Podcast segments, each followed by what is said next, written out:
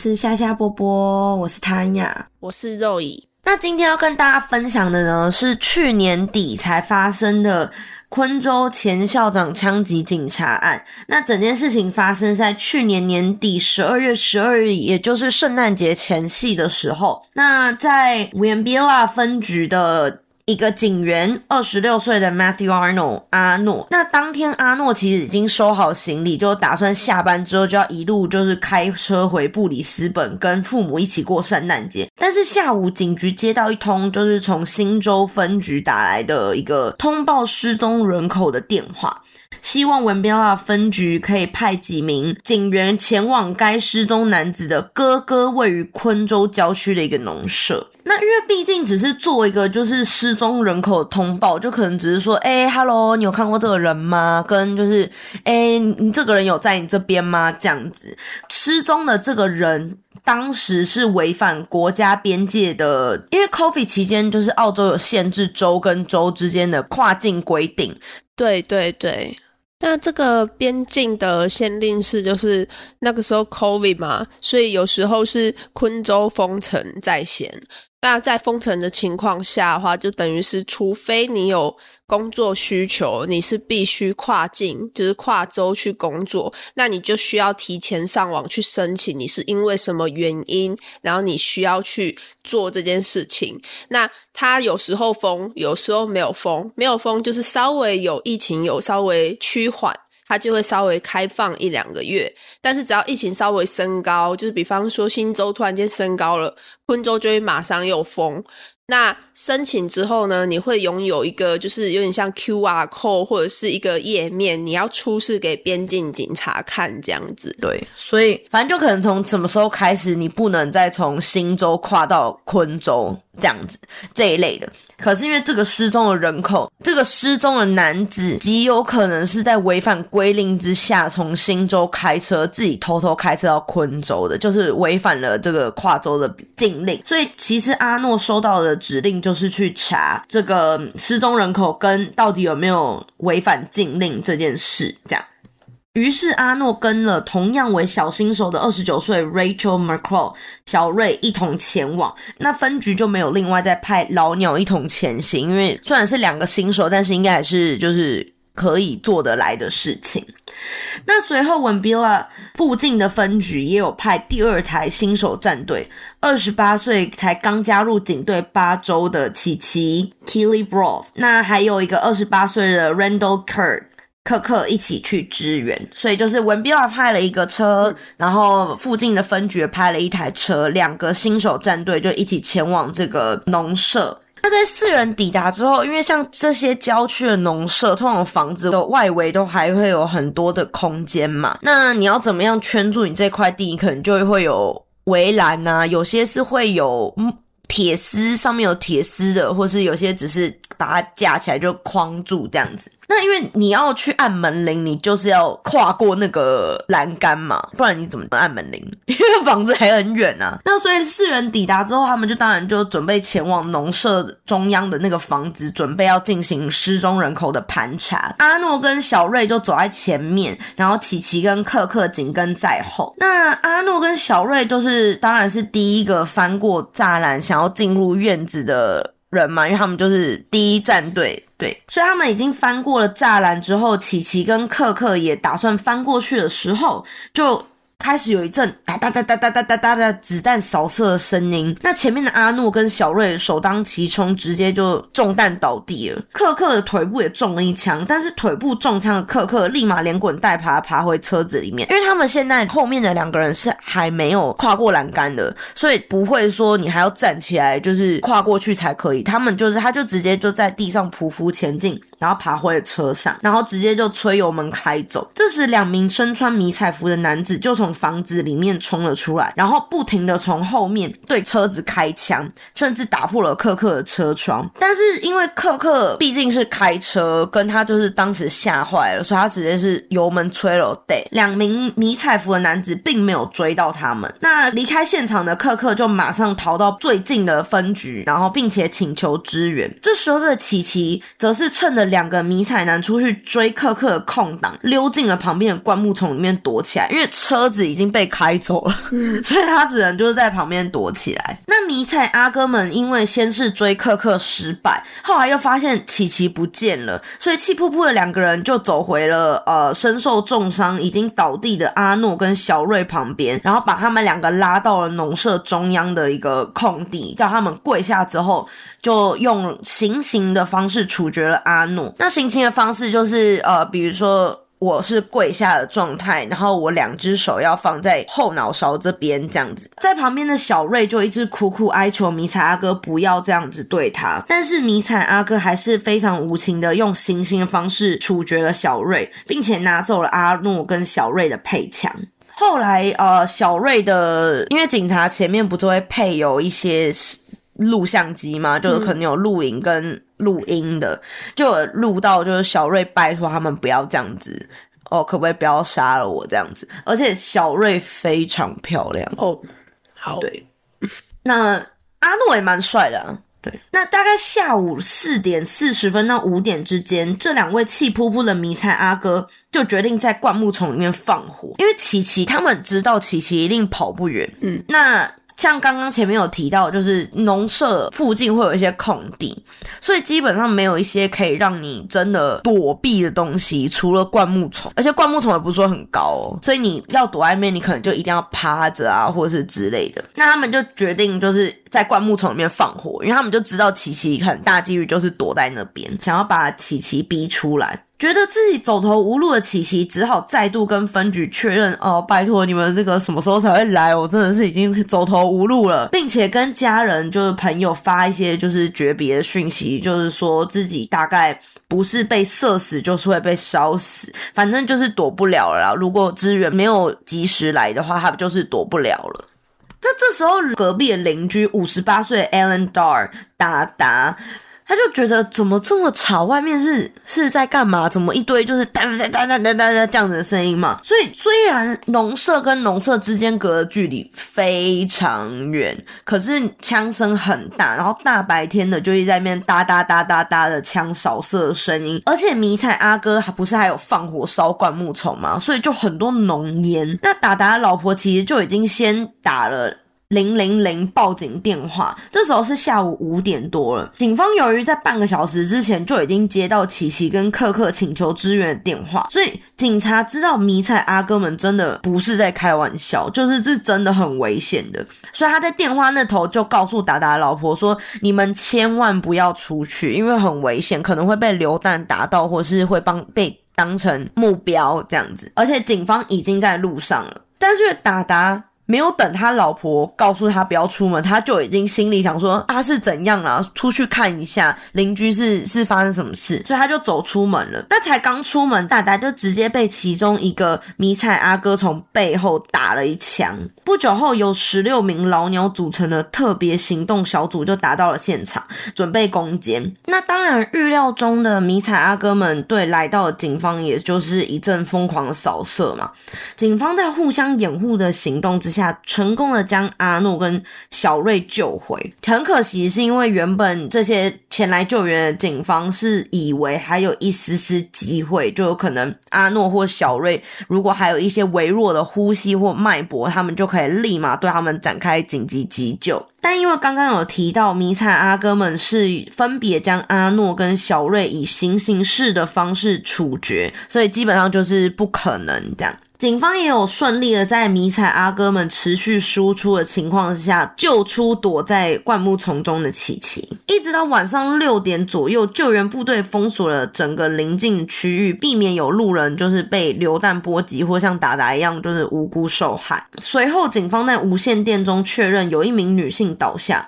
这边真的很有趣，是因为我脑中有立马脑补一些那种，比如说战争片啊，什么有的没的警匪片，不是在讲。目标一号没有在动了，已经一个女生倒下这样子。目标一号没有在动，一个女生倒下，而后也马上确认其中一位迷彩阿哥也倒下。反正就是其中一名迷彩阿哥倒下之后，他们就有立马说在无线电里面讲说二号倒下，二号倒下这样子。这场攻坚是一直持续交火到晚上十点半，所以整整有六个小时左右。警方之后宣布，两名男性嫌疑犯以及一名女性嫌疑犯已经被击毙。而后，警方在呃房子里面也找到了大量的弹药跟武器。尼采阿哥们的身份也被确认，结果他们是两个兄弟，分别是四十七岁的 Gareth Trent 盖瑞跟四十六岁的 Nathaniel Trent 奈奈，以及四十五岁的 Stacy Trent 小戴。警方初期交火初期其实是有怀疑小戴是不是被威胁啊，或是被可能挟持，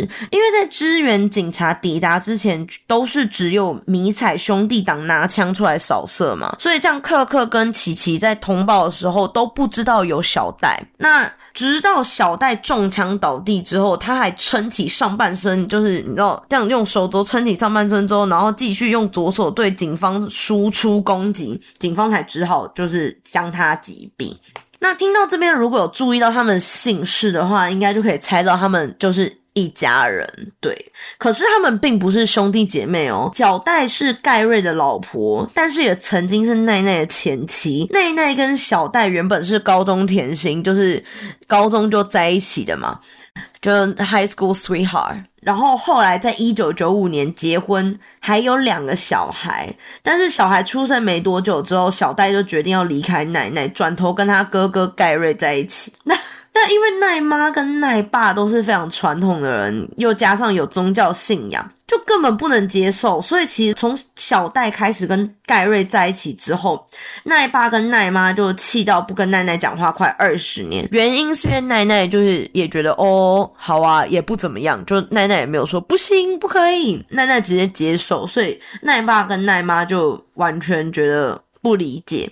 奈爸跟奈妈在案件发生之后才知道，原来小戴跟盖瑞还有结婚，他们以为只是在一起而已，没有，他们还结婚了。对。那其实二零一零年左右，小戴就已经搬去跟盖瑞同居了，两个人一起住在布里斯本往西北开车大概两个多小时距离的小乡村。那小戴当时就在该郊区的州立小学任职。盖瑞在两个人同居之前，也曾短暂的担任南博内特地区儿童安全和残疾服务社区部的儿童安全支持官。那奈奈那个时候是在昆士兰原北的 Innis。Fall East School 当校长，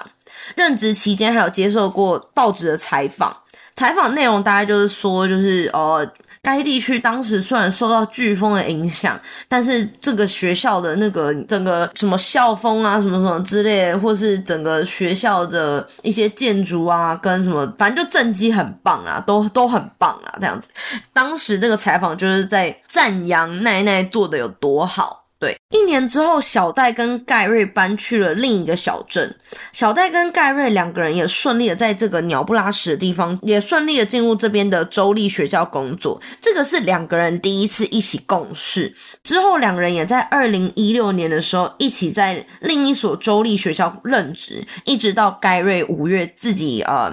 辞职。澳洲的地名真的很。对啊，这个我刚看一下，我我真的必须说，这些这些州我都有写下来，然后我也有就是听过，就是大家你都要上网看一下，就是要怎么念。可是我刚刚就是念的时候，我停一下，想说算了，no。而且重点是，他们当地人有些人念法还会不一样。我得说，因为我之前有去过那种比较难念的那种小镇，然后当地人就会有两种念法，就是可能美式跟英式。然后我就想说，到底要念哪一个？我就觉得人生很难，是因为我连之前去墨尔本玩的时候，因为搭那个地铁，然后那些地名我就完全不会念，然后。因为那时候我是要搭到某一个车站，然后妮妮会来接我嘛，我就想说，干这个车上我不会念呢，所以我就直接拍一个照。然后我在中央车站的时候，墨尔本的中央车站的时候，我就直接给那个人看，说我要去这边 这样子。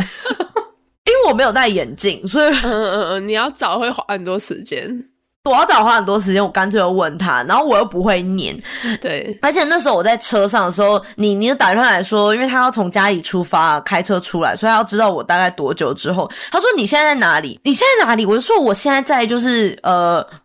我唯一会念的某一个站，我已经忘记什么名字，反正我唯一会念某一个站的下一站。他说所以是哪里？我想说我就不会念美，很烦。对，反正。这边的地区真的是太逼人了了，真的真的，那反正奈奈的话，由于她在昆州跟新州都有担任过不止一所学校的校长，甚至在昆州这边有很好的名声。像刚刚有说嘛，她接受采访啊，然后说自己就是超棒，自己政绩多棒，所以她其实蛮有名的一点是，她会将很多名声不太好的区域小学转型成比较好的学校。对我这边虽然说小学，可是因为澳洲的教育体制跟台湾不太一样。这边是小学跟国中是一个学校，嗯，对，然后台湾是小学跟国中嘛，对，所以这边是虽然说小学，可它其实是包含国中的哦，就是直接九年这样子，九年都在同一个校区，对。嗯嗯二零一七年，甚至在当地的邮报中就有一个关于学校募款活动的内容。那那个内容是，呃，当时在昆士兰原北区担任州立学校校长的奈奈被冠上温文儒雅的校长。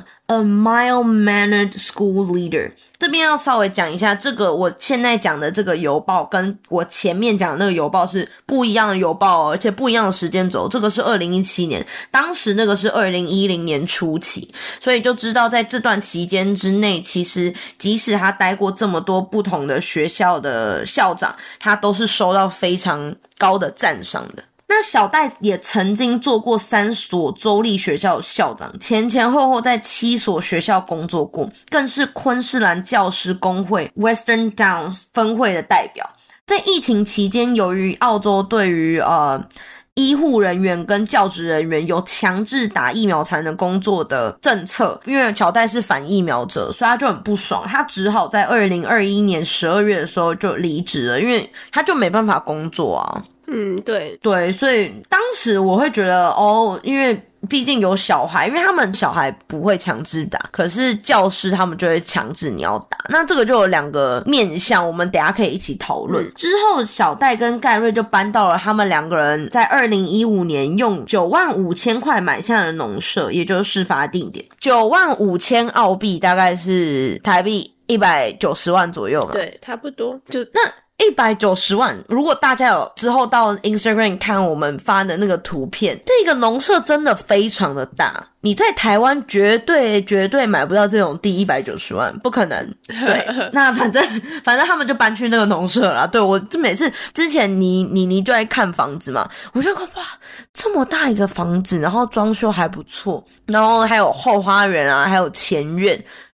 这个房子居然不到一千万！我想说一千万，你看看你在台北可以买什么房子？一百九十万，看 看可不可以买一个二十平的小小房间？一百九十万不可能，不可能雅房。我跟你讲，因为不可能。你如果在我，因为我没有住过台呃新北市其他的地方，以中永和来说，你一百九十万，你大概只能十六平都买不到，因为十六平，你要想，你十六平里面可能只有。十二平差不多，因为据我所知，就是我在我高中的时候，在新北市中和区十拿十二平还是十平左右，我有点忘记了。然后反正就是那种你知道小阁楼的小套房，然后像那种套房就已经要四百多万了，而且这个是十二年前的事情哦，所以现在可能就嗯。所以，no，对你只能可能只能入路边。好可怜哦！我的天啊，那反正时间拉回二零二零年，也就是小戴跟盖瑞已经在那个农舍住了一段时间之后，奈奈在新州的某一个社区大学担任校长一职的时候，发现有一名家庭背景比较硬的学生在统考中疑似作弊。那统考的话是澳洲全国读写跟计算统一考试测评，有点像是我们这边的职考吧？嗯，不对，没有像职考那样，因为是有。有点像是线上测验的样子，反正只有一个小考试啊。对，那奈奈主要是发现这名学生在总共三十六题的检测当中，前两题他答错了，可是后面的三十四题全部正确，他就觉得有点不合理，因为他就觉得就是第六感，这样子好像好像这个学生怪怪的，哦因为前面两题反而是比较简单的题目，可是他答错，然后后面三十四题比较难，但是他却全部正确。这样，嗯嗯嗯，所以他就立马跟教育部举报了这个学生，但是因为这个学生的家庭背景有一点硬，加上澳洲对青少年可能本来就比较爱的教育，所以教育部并没有做任何惩处，奈奈就非常的失望。这边有一点我比较小不理解，是因为呃这个时间轴的话，他是在。这个时候，跟昆士兰教育部做了辞职的动作。对，嗯，二零二一年的时候，奈奈跟当时的老婆不是小戴哦，是他后来有再婚。那跟当时的老婆离了婚，那因为他们之间还是有小孩，所以即使没有了婚姻关系，他们还是会定期的联络对方。二零二二年八月的时候，奈奈在学校突然心脏病发，当下有立马被其他老师救了回来。小戴还特别请假几个礼拜来照顾奈奈，就住在奈奈的地方。对他们那时候是一起住来帮他照顾他，因为奈奈已经不住在家里了嘛，又没有跟前妻跟小孩一起住，所以是两个人就一起在家里。小戴就照顾奈奈这样。嗯，那心脏病发后的奈奈就当下决定，他自己再也不要回去上班了，就可能怕被活活气死。他随后也从呃新州的教育部辞职，辞职之后的奈奈就决定干脆搬过去跟盖瑞还有小戴一起住在昆州的那个郊区的农舍。小戴的同事有说，由于小戴的宗教信仰基本上应该不可能一妻二夫的状态，所以他们三个人一起住的状态应该是真的，就盖瑞跟小戴两个人是夫妻，然后哥哥虽然是小戴的前夫，可是还是一起。友好的居住在同一个屋檐下的状态，对，嗯嗯嗯嗯，蛮大度的。那反正奈奈虽然已经决定不要再回来当老师，她还是认为两年前作弊的那件事情不能就这样不了了之，所以她后来还是陆续给新州的教育部发出了十六封的 email。就希望教育部可以做些什么这样子。从十月开始，奈奈的前妻就发现奈奈都没有回话，因为他们会固定联络嘛，就比如说看小孩啊，或是就是联络一下小孩最近的事情。可是奈奈都没有回话。十二月四号的时候，奈奈前妻就告诉奈爸跟奈妈了嘛。那奈爸跟奈妈还有一些奈奈的亲友也开始发现，这段期间完全没有办法联络到奈奈。就很担心奈奈是不是自己独自在家出了什么事情。虽然已经停止这么关注 COVID 的状态，可是独居的人，你还是会稍微看一下有没有可能发生什么事啊，自己在家可能生病之类的。所以奈爸跟奈妈就跟警方报告了奈奈的失踪，希望他们可以去奈奈哥哥的家，也就是盖瑞的家看一下奈奈是不是自己偷偷跑过去了。虽然不应该，因为那时候有跨州的那个限制令，但是他们还是希望可以看一下，这样，因为自己没办法去嘛。那这也是为什么一开始会派两车小菜鸟一起前往去查这个农舍的原因。而且当时奈爸跟奈妈确定要为奈奈报失踪人口的时候，其实盖瑞还有很生气的，叫他们说：“你不要找他了，你不要找奈奈。”其实奈奈就在他们家，可是他就叫爸妈说不要找，就超奇怪的。真的诶。那由于这件事情，三名嫌犯都已经全部被枪毙了嘛，所以调查方向主要会针对他们是不是故意引诱警方上钩。因为像前面盖瑞有很生气的叫叫奈爸奈妈不要报失踪人口，不要来找奈奈，就是一件很奇怪的事情。然后又加上关于农舍这块地，你如果俯瞰的话，这个房子就是在正中央，但是房子本身大概只有占农舍的九分之一左右，其他除了房子后面有一个车棚以外，几乎就是毫无遮蔽的空地跟树，就这样。农舍的最外围有用带刺的铁丝网围起来，还有装监控摄影机，但是这两个都还算正常，因为很多农舍为了防止一些小偷之类的，其实都会有做这两件事情。但是他们还有放聚光灯，树上还放了一个镜子，然后也有安装好但是没有插电的红外线就传感器这样子。我觉得比较可疑的是树上的镜子，因为树上的镜子就像如果你有看一些警匪片的话，他们都会从树上的镜子去看，就是他们看不到的死角嘛。对对对，就感觉这三个人是要把这个农舍做的有点像碉堡那样，就可以完全你到整个视野啊什么的。那在整个调查期间，奈奈跟小戴的亲生女儿 Madeline Train 就有接受多次的媒体采访。那他是坚称，在枪战之前，他完全就是爸爸跟妈妈，或是甚至这边超难叫，是要叫妈妈现在的老公，还是要叫就是阿北？那反正他的大伯也都没有跟他讲任何的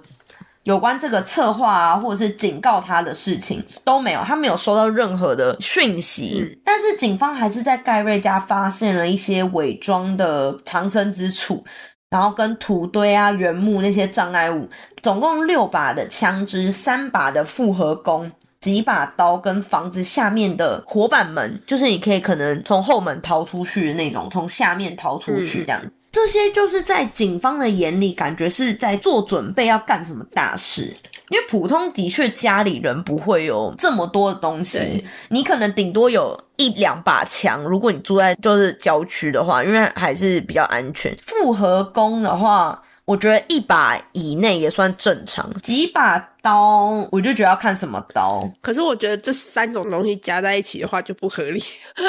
对，三种东西加在一起又太多了。就如果我没有枪，然后我有三把，一人一把弓，复合弓，因为复合弓的那个攻击力其实很强诶，因为你可以加很多附加的装备。因为像妮妮就有复合弓啊，像他们买那些装备的时候，其实都你那个箭头，你都可以专门用那种箭头，是让你在打猎的时候一箭就可以毙命的，因为会让那个血。流更快，这样子对。可是他们这个初衷其实好的，就他们在打猎的时候，你不想要让动物苦啦，受到好几箭才死掉。所以他们其实这个初衷是好的，可是当然就是你要看你怎么用，对。因为这个设备搞起来，感觉很像他们在玩《绝地求生》。对 对，没错。因为其实我在查这些资料的时候，他们还有说什么哦，他们有蓄水池，有化粪池。可是这两个其实，在郊区的农舍是很常见的，对对，很正常的。所以这个我就没有另外讲。我比较觉得特别的是聚光灯、树上的镜子跟传感器，我觉得还算 OK。可是的确，当哦这个房子里面我找到六把枪、三个复合弓，说不定他们复合弓还是都配备齐全的，对，而且还有巨马，整个房子还被巨马围住，对，然后还有几把刀，我的确我会觉得，呃，这是要干嘛？就对，嗯，所以警方认为这些他们找到的这些东西都算是呃火车门。对，火车们就我现在他们对他们三个人的简称，因为他们的那个姓氏就真的就是 train，然后后来因为三个 trains 嘛，所以就会变成火车们。这很好笑，是因为我一开始没发现，然后我后来就是因为我在看一些文献的时候，我就看到，其实有些文献我是直接就用 Google 翻译嘛，我看的比较快，然后那个翻译就会直接翻成火车们，然后我想说火车们。火车门是什么东西？后来他说火车门就是他们的姓氏，哎，好，反正题外话，警方就认为他们在这个房子里面找到了所有这些奇怪的东西。都是直接、间接证明火车们有提前准备跟规划这整件事情的物证之一。盖瑞跟小戴甚至有在交火期间分别用 Daniel 跟 Jane 的名义，也就是两个人的中间名。他们两个还开了直播，然后就是录了这个影片，说他们来杀我们了，所以我们杀了他们。然后也有讲说什么恶魔来了，这些恶魔就是魔鬼来了这样子。那警方当然不止查看房子，也有对火车三人组展开了背景的调查。因为这三个人其实好歹都是高知识分子，甚至全部都是教育相关背景的人，你就不知道他们当时犯案的时候在想什么，因为你很难去跟这些教职人员去跟犯罪做做联想。对对，而且是这一种类型的犯罪。就还不是像，因为前阵前几天有一个墨尔本校长把自己的老婆打死嘛，那那个是好像他们为了跟小孩，我们之后会做一些小报道。对，那反正像那一种，你反而还会觉得哦，气愤之下两个人在吵架，气愤之下所以痛下杀手。可是这个不是诶，这个是有点像是我好像是提前规划好要来屠杀这件事情。对他们就是做一些背景调查，试图了解火车三人组是怎么想的。警方首先在大哥盖瑞的社交网站中看到他发表跟回复了很多极端的言论，基本上他们就是呃阴谋论的拥护者。从一些网络上面的留言可以看得出，他对政府可以说是毫不信任。那盖瑞有曾经在二零二一年初的时候发表过这个言论，说所有的政治人物都是双头蛇，他们就是在操弄一些不。偶秀，就是你知道，像你手指会牵的一个线，然后你下面的布偶就会随着你手指怎么动，它可能会做出一些跳舞啊，或者之类这种事情。他认为政府就是在做这件事，而且他认为这个秀就是一个骗子在分散脑弱们的举动。他这边很是这样讲，而且我觉得我还算是比较委婉的，因为他是说 great deceiver 大骗子在分散这些 brain dead retarded masses，就是 retard 就是有点像是脑弱智障这样子，他甚至在前面还加了 brain dead，就是脑死脑弱的智障。那而且他甚至有说，钱跟权力才是一切。对于这些这么腐败的政府来说，钱跟权力，他们要的只是这些。他们会分散你的注意力，给你一些假希望。其实他们就是只是想要奴役你而已。他所谓的你，就是我们这些。平民老百姓嘛，就是想要奴役我们，而且他们做了这件事一千多年了，都在做这件事情。那他也认为亚瑟港大屠杀是政府一手策划的。盖瑞认为亚瑟港大屠杀是中央情报局、英国军情六处。澳洲安全情报组织跟澳洲 SASR 的联合行动，学校也只是政府想要洗脑我们才创造的再教育营。盖瑞也是一个反疫苗者，跟刚刚前面有说过那个小戴也是，嗯，他也在另一个留言中指出，强制疫苗是剥夺人民的权益，所以看得出来他非常的气噗噗啦，对。那刚刚前面提到的亚瑟港大屠杀，是一九九六年四月二十八号发生在塔斯马尼亚的一个旅游胜地亚瑟港历史遗址这边发生的无差别枪击案。那这件事呢，是当年二十八岁的 Martin Bryan 丁丁在下午一点左右的时候进入了亚瑟港历史遗址这边。那他还在附近靠水边的这个咖啡厅用了早餐之后，他就立马对咖啡厅邻桌就是一阵扫射。而且这边咖啡厅其实坐得很近，就是你可能你要从桌子跟桌子之间走过去的时候，你都要侧身走的，这是很常在澳洲咖啡厅会有的距离。嗯嗯，所以它是等于说近距离的方式对邻桌就是进行了一个扫射，并且走向附近的海景饭店继续扫射，他的目标就是游客。那最后反正造成了三十五人死亡，十七人受伤，其中死者包括两名小孩。丁丁最后被判了一千零三十五年，也就是三十五次的。无期徒刑，永远不得释放，这样子。对，审判期间，丁丁有多次的露出微笑，然后就毫无悔意的样子，甚至调侃警察：“你刚没录音哈，那我现在给你讲哈，这样之类的。”所以他有被称为微笑杀手。他有说，就是每次看到警察逮捕犯人用的那些枪啊，跟刑具，都觉得好兴奋呢。因为只有最厉害的罪犯才需要用到那个，对不对？他就是怪怪的。那丁丁的智商其实就有六十六。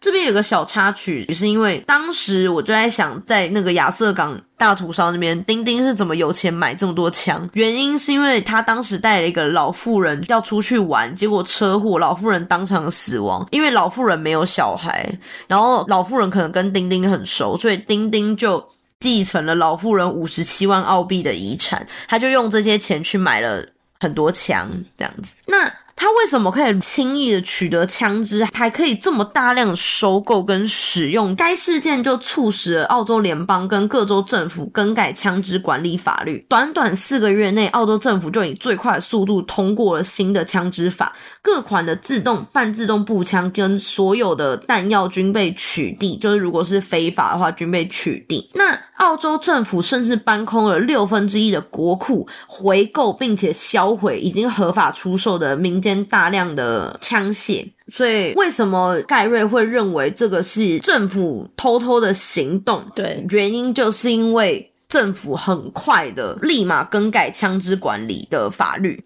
那盖瑞的想法就是认为，你是不是原本就是只是想要更改法律？但是你没办法，就是这么快的改，所以你干脆你搞一出这个，所以你就可以快速的通过，大家也会支持。这是盖瑞阴谋论的想法，这样子。那盖瑞也认为戴安娜王妃的死是一个血迹，就是他就是会有这一类的阴谋论呢。那我们现在回到就是原本的故事。警方从小戴的日记、跟火车三人组之间的简讯、社交媒体发文，跟总共一百九十次的采访之中，有发现火车们是千禧年主义。那千禧年主义的话，就是相信耶稣的肉身之后会再度降临，开始他的千年国统治。所以在他们的这个想法之中，就是你如果是坚信千禧年主义的话，由于耶稣的再降临会在大灾难之后，这是他们的想法，所以。大灾难末期就会开始千年国的统治，对，这是我在谷歌上面看到的，我不知道是不是正确，因为我本身是没有任何宗教信仰，但是这个是千禧年主义的大意。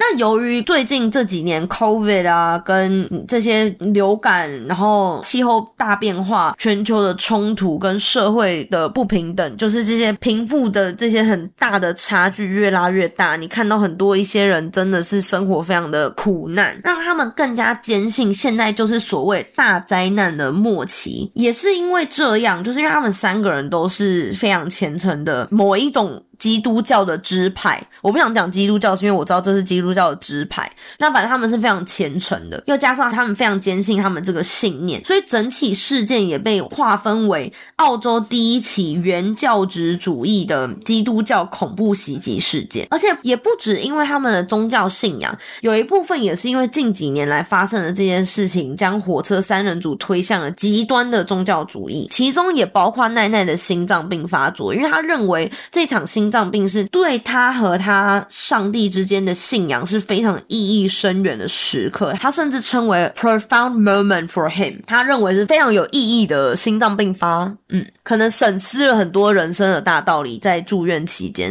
对，加上 COVID 期间政府政策的关系，被迫失去了工作，然后他们本来就阴谋论，又加上反政府的观点，所以最后才酿成这个很不幸的事件。那我们这边快速讲一下殉。的两位警察，阿诺其实是在二零二零年三月才宣誓就职的，所以真的是一个小菜鸟，真的非常的可惜。小瑞呢是在二零二一年六月宣誓就职。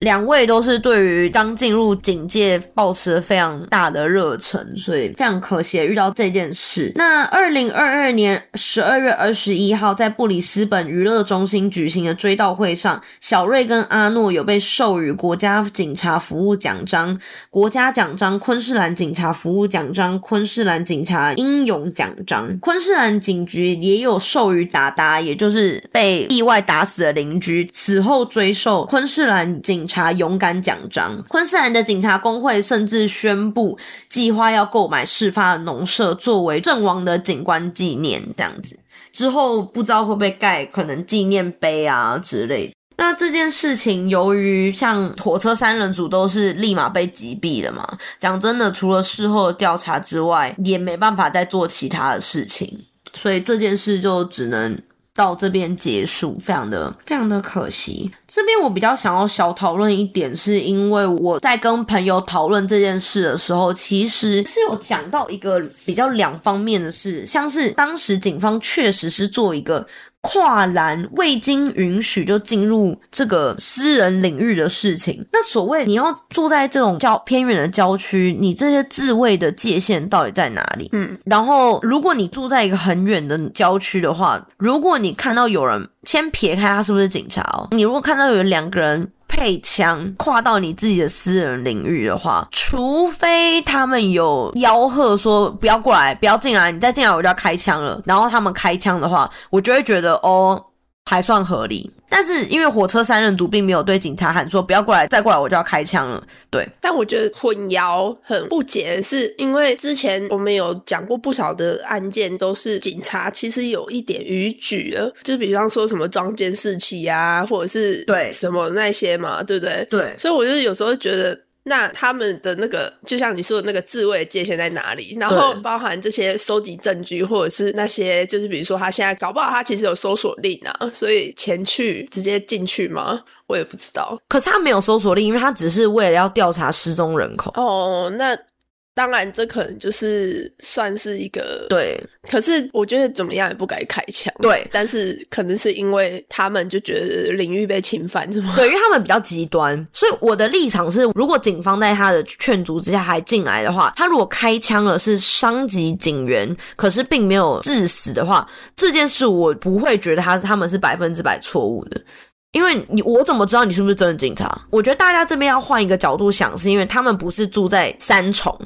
或者不是住在苗栗，他们今天是住在一个他们方圆好远好远的地方，可能都只有他跟他邻居两个人的地方。所以这么空旷的地方，我在这么远的地方，我怎么知道你是不是真的警察？所以我完全能接受，如果他有先说不要再过来了，你再过来我要开枪了。我觉得他们反而没有错。可是他们现在的前提是因为他们还有把警察行刑式的处决，这个就没话说，你就你就是没话说。但我有听到另一个言论是说，因为我今天我把警察打伤了，跟我把警察打死了，我讲真的，我的罪是一样的。嗯嗯嗯，我还不如打死他，我还可以去追另外两个。这个就是另一派的言论，另一派的言论会觉得说，我今天已经打伤两个警察了，对不对？我今天打伤两个警察，或我打死两个警察，我的我犯的罪是一样的。但这一点我必须说我不支持，因为我觉得人命就是人命对，就是我完全不觉得这是一个合理的杀人的理由。对，所以这一点就是，如果住在国外的话，我觉得大家会比较关注的是自卫的界限，因为像在台湾的话，我真的目前还没有需要到你知道自我防卫的时刻，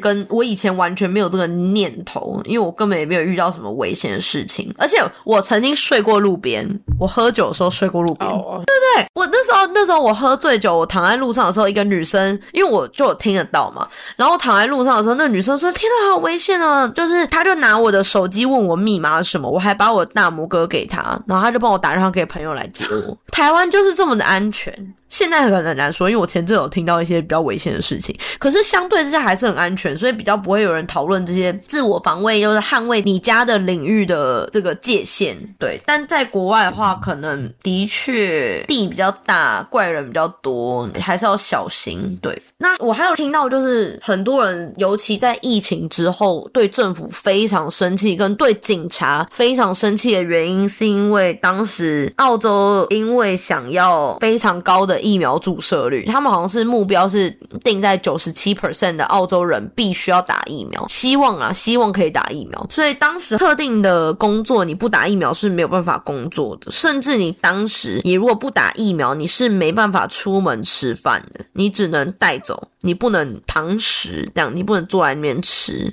有些咖啡厅甚至会不让你进来。对，所以的确人权有被剥夺，在他们的立场看来是人权有被剥夺的。那这个我觉得就是见仁见智，因为如果今天我是在反疫苗的这个立场的话，我也会觉得凭什么？对，但我本人的立场是会觉得，在国家安全前提之下，只要不要太过激进的政策，我是可以接受。我也是一样，是就是觉得今天政府有什么样的要求，那我们就尽量去遵守。主要是因为我觉得你说疫苗不好吗？也不会，因为我们。以往都会打那种流感疫苗嘛，可是我觉得这有点像是国家民俗，就是我们文化不同。就比方说我们在台湾，我们就是觉得说我就是觉得需要去打疫苗，那我可能会让我的身体好一点，嗯，抵抗力好一点，那我可以去工作，就不会是像澳洲需要必须去做一个政策要求，就是你们一定要打一剂疫苗才可以工作。就是那个时候最夸张的是，不管去所有的地方，你都必须要出示你的疫苗证明，对，那你才可以进去消费，或者是你才可以去工作这样子。对才可以拿到工作，因为我们那时候是刚到学历嘛，然后我们要去 Kmart 要去买东西，我们也都是必须要出示证明，然后还要出示 PCR，等于是我们一到了雪梨之后，第一件事情就是冲去做 PCR，对，因为我们真的没有没有选择，就变成政府强制要求你做这件事。但我觉得，像我们台湾人可能就会觉得说，那今天这件事情如果是可以保护我们的话，我们就很自然就去做。对，可是我也可以理解反疫苗，就比方说有一些身体状况比较不能接受疫苗的人，对，像因为妮妮的话，她心脏反正就是有家庭病史啊，然后跟她心脏的位置比较低，所以他的 GP 就是这边的家庭医生，嗯，他的家庭医生是不建议他打，可是这边当时我觉得政策很有一部分做的很烂，是因为像我有一个朋友，他也是因为好像家庭病史的关系，就是。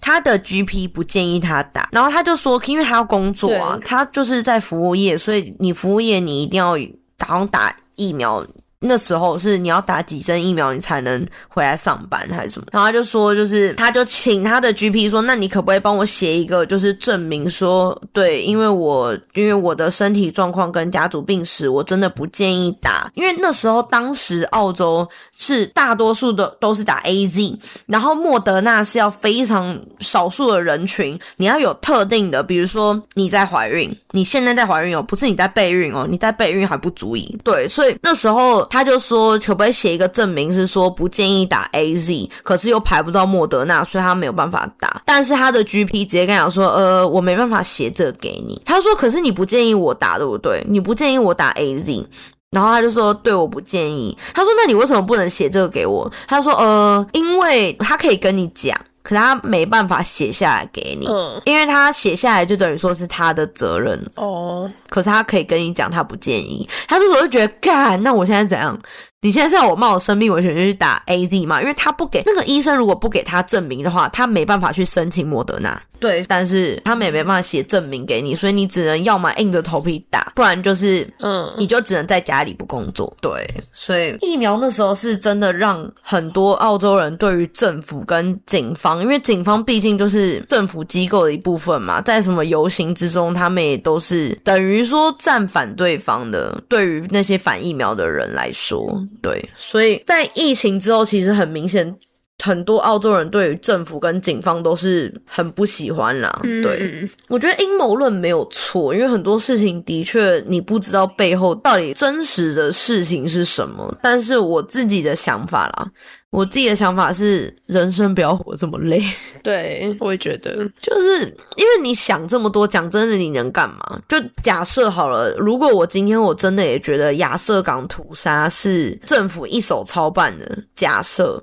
那我能干嘛？人我知道这样子听起来很像缩头乌龟，可是我能时间倒带，然后告诉大家不要去那边吗？不行。那我能告诉政府说现在我就是要买枪吗？我也不行，因为毕竟我现在就住在这边。我能做的就是我搬走，或是像他们做的就是他们搬去郊区，搬到一个比较少人管你的地方，就这样。可是我是觉得大家活得轻松一点了，嗯，对，因为除非真的有迫害到权益，像对他们对火车三人组而言，他们的权益就受到迫害嘛。但是我觉得，除非有迫害到权益，不然你就轻松一点过生活。嗯，对啦，那今天的故事就讲到这边喽。这集有一点比较多讨论的部分，是因为我感觉这个事件其实引发出很多澳洲近几年来的社会问题，所以。跟大家做一些小讨论，那大家也不要忘记听我们每周日的播新闻，因为我们现在真的超感动的。我那天看到我们的粉丝小小的增加，我真的觉得超感动的，谢谢大家的支持。然后不要忘记持续的收听哦，给我们五颗星星。那我们下次再见喽，拜拜。拜拜。